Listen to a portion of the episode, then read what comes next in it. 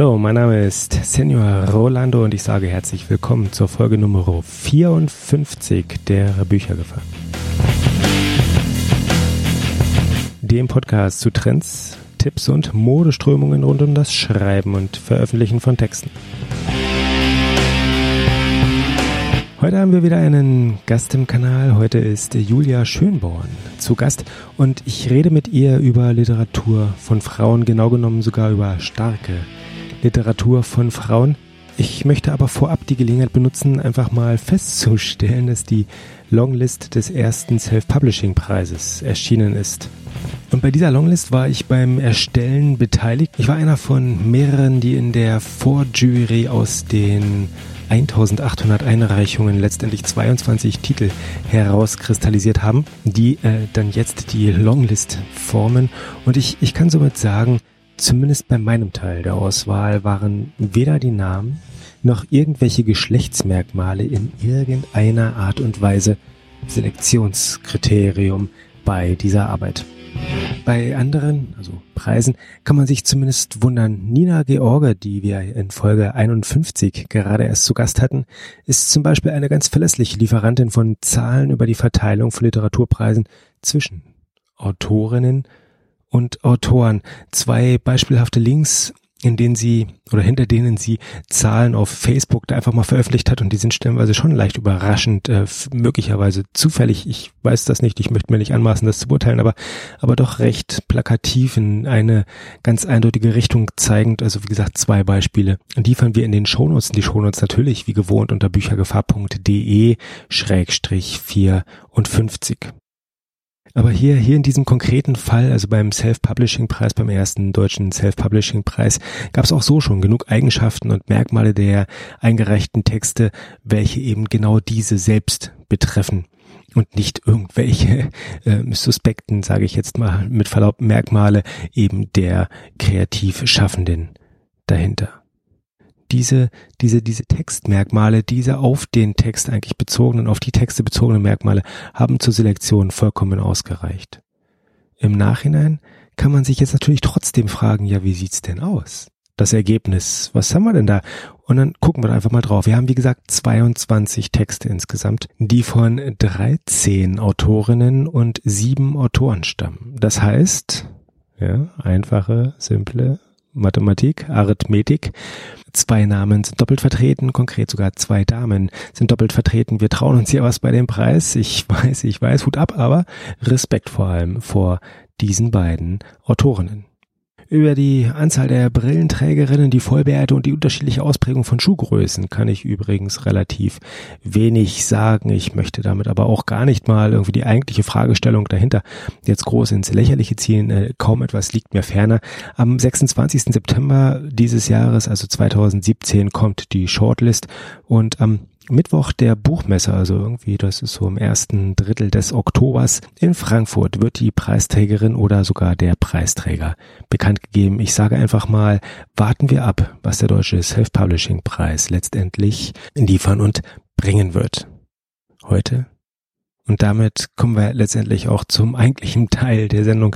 Heute reden wir, wie gesagt, mit Julia Schönborn über ihre Wahrnehmung und Bedeutung von Autorinnen in der Literatur. Wir reden auch darüber, ob und wo Lesenswertes zu finden ist, das von Autorinnen geschrieben wurde. Aber ich würde sagen, für die Details gehen wir einfach mal direkt in das Gespräch.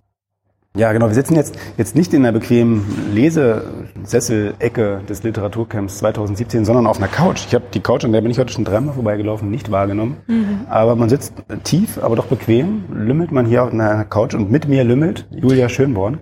So ist es.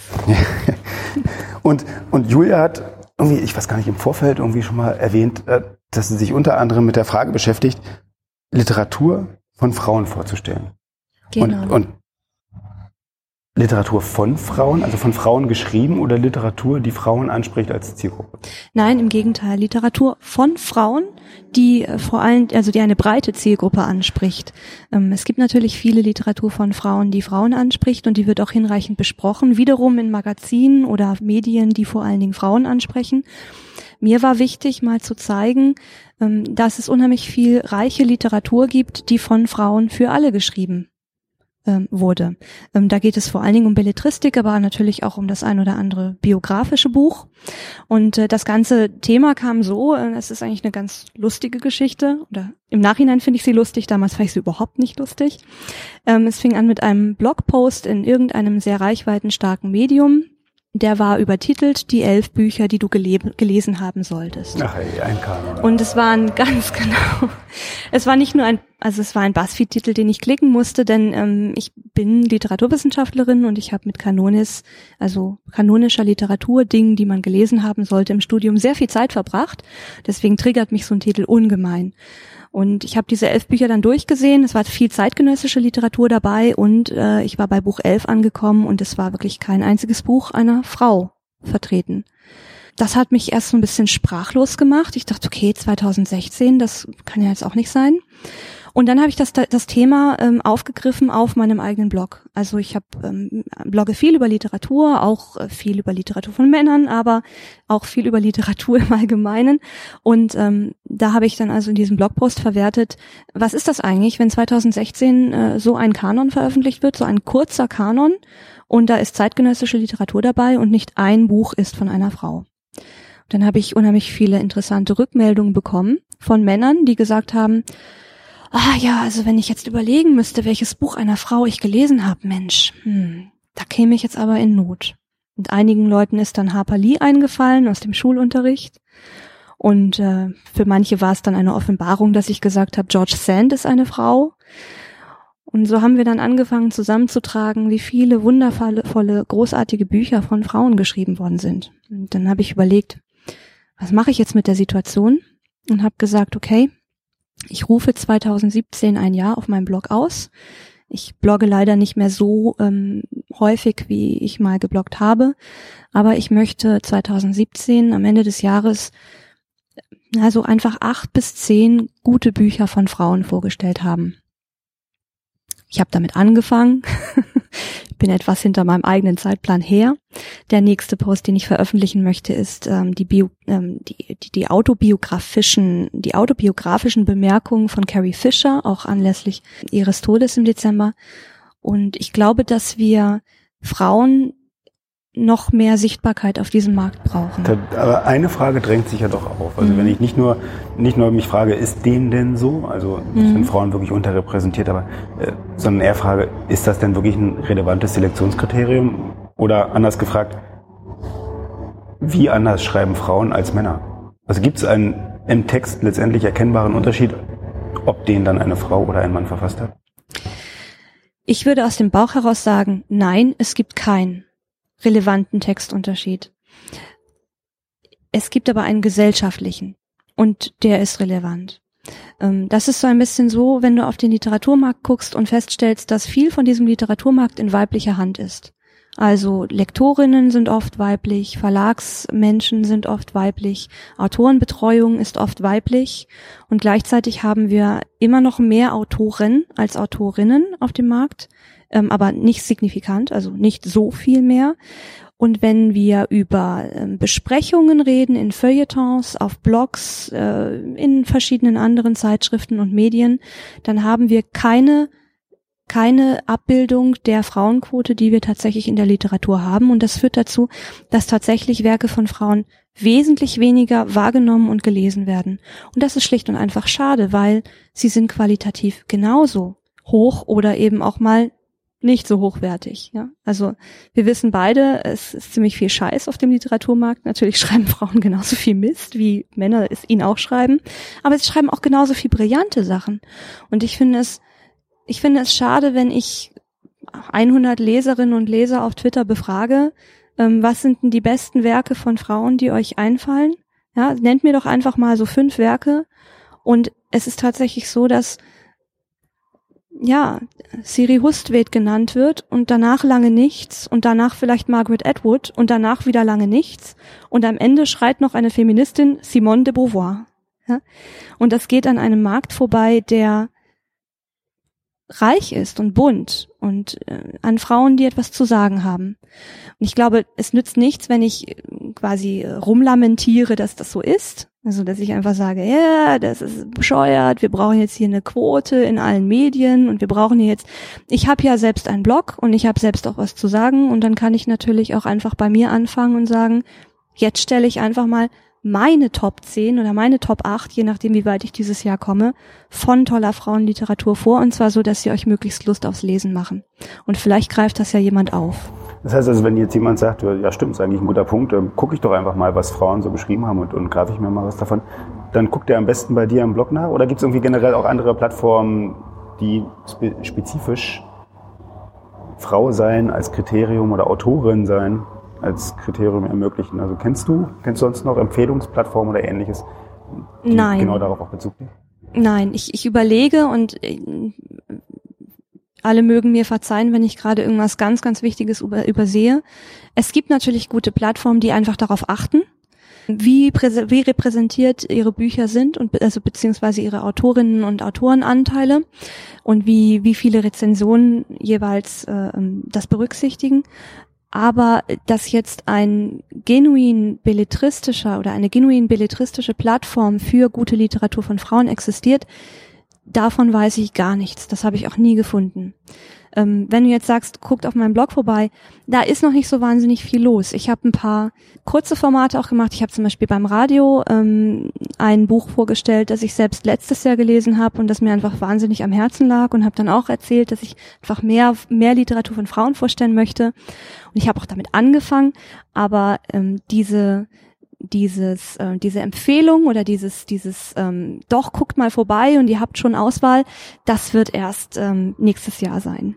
Da bin ich jetzt mal ganz ehrlich. Okay, also Guckt im nächsten Jahr vorbei, wenn ihr euch wirklich in, intensiv für die Themen interessiert und dann könnt ihr hoffentlich ähm, gleich mal so ein paar richtig coole zeitgenössische Bücher von Frauen mit deutlicher Empfehlung lesen. Sehr, sehr schön. Und ich glaube, ich traue es einfach mal jedem zu, im Zweifelsfall auch vorher schon das ein oder andere Buch finden zu können. Und ich kann sogar äh, definitiv die Aussage treffen, auf diesem Kanal als Gast hatten wir bisher, glaube ich, zwei Autorinnen und einen Autor. Mhm. Insofern ist da die Quote zumindest in dem Fall. Äh, allerdings muss ich zugeben, äh, komplett unbewusst, unfreiwillig und unabsichtlich ähm, einfach genau in einer anderen Richtung Ja. erfüllt. Ja, das finde ich aber auch sehr schön. Also das habe ich ja vorhin gesagt, ohne dass das Gerät lief, ähm, dass ich die Interviews bei euch sehr, sehr angenehm empfinde und wie du die durch die Interviews führst eben auch sehr, sehr schön.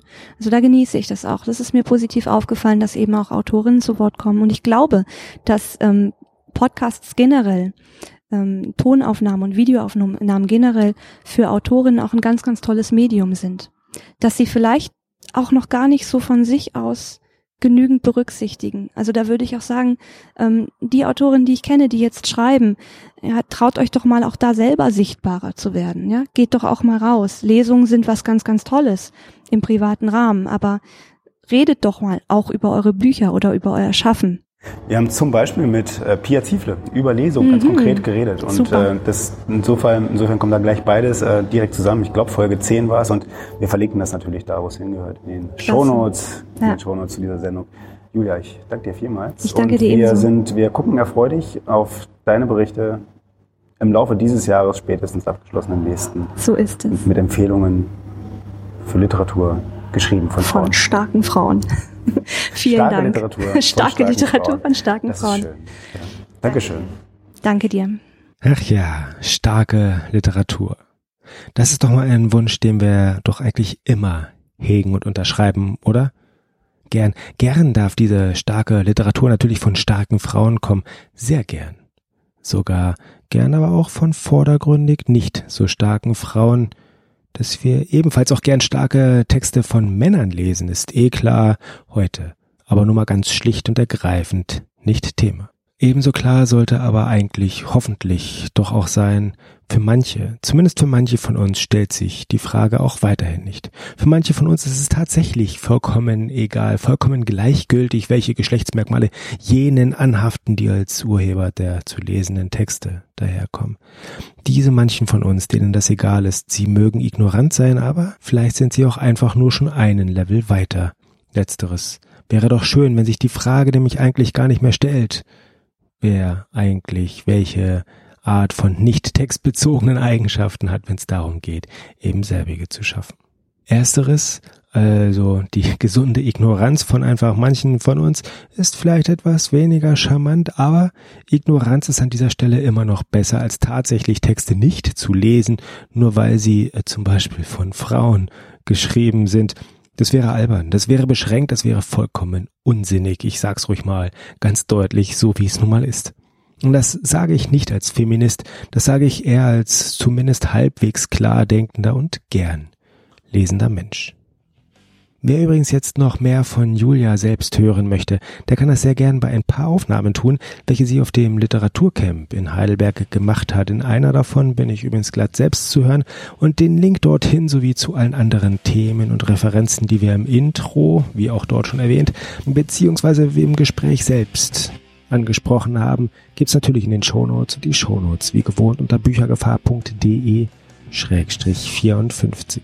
Und damit freue ich mich jetzt schon auf unsere nächste Folge und auf unseren nächsten Gast. Es wird übrigens wieder eine Frau sein. Natürlich ist das an dieser Stelle ganz komplett reiner Zufall. Auswahlkriterium ist das nämlich hier im Kanal in Bezug auf die Gäste und Gästinnen ebenso wenig wie bei der Longlist des Self-Publishing-Preises.